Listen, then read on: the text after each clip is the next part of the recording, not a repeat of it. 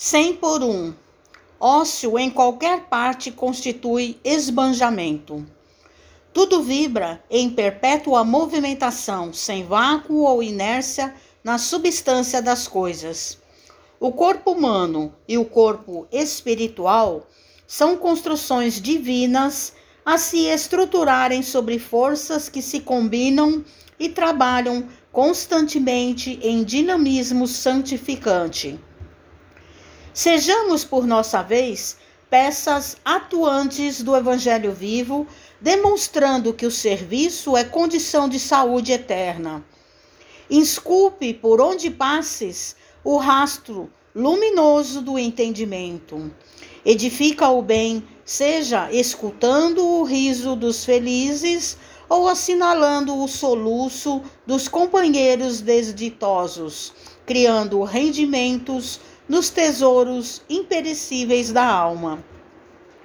Ampara e ajuda a todos, desde a criança desvalida, necessitada de arrimo e luz para o coração, até o peregrino sem teto, hóspede errante das árvores do caminho.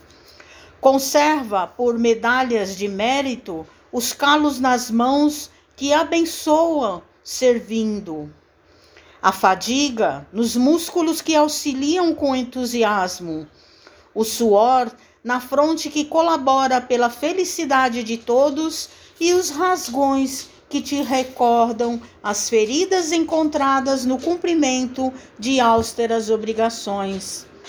Oremos na atividade construtiva que não descansa. Cantemos ao ritmo de perseverança feliz. Respiremos no hausto da solidariedade sem mescla. A caridade converte o sacrifício em deleite, o cansaço em repouso, o sofrimento em euforia. Ar puro desfaz as emanações malsãs, água límpida dissolve os detritos da sombra, sol matinal dissipa as trevas. Mãos vazias ou cabeça desocupada denuncia um coração ocioso. Ser companheiro da aurora, despertando junto com o dia nas obras da paciência e bondade, sustento e elevação. A seara do Senhor, no solo infatigável do tempo, guarda riquezas inexploradas e filões opulentos.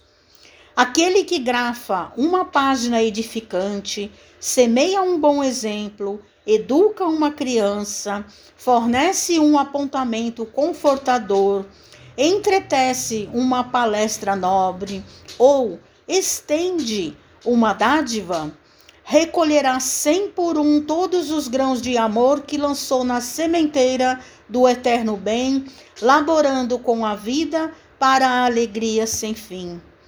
Mensagem de Eurípides Barçanufo, no livro Ideal Espírita, Psicografia de Francisco Cândido Xavier.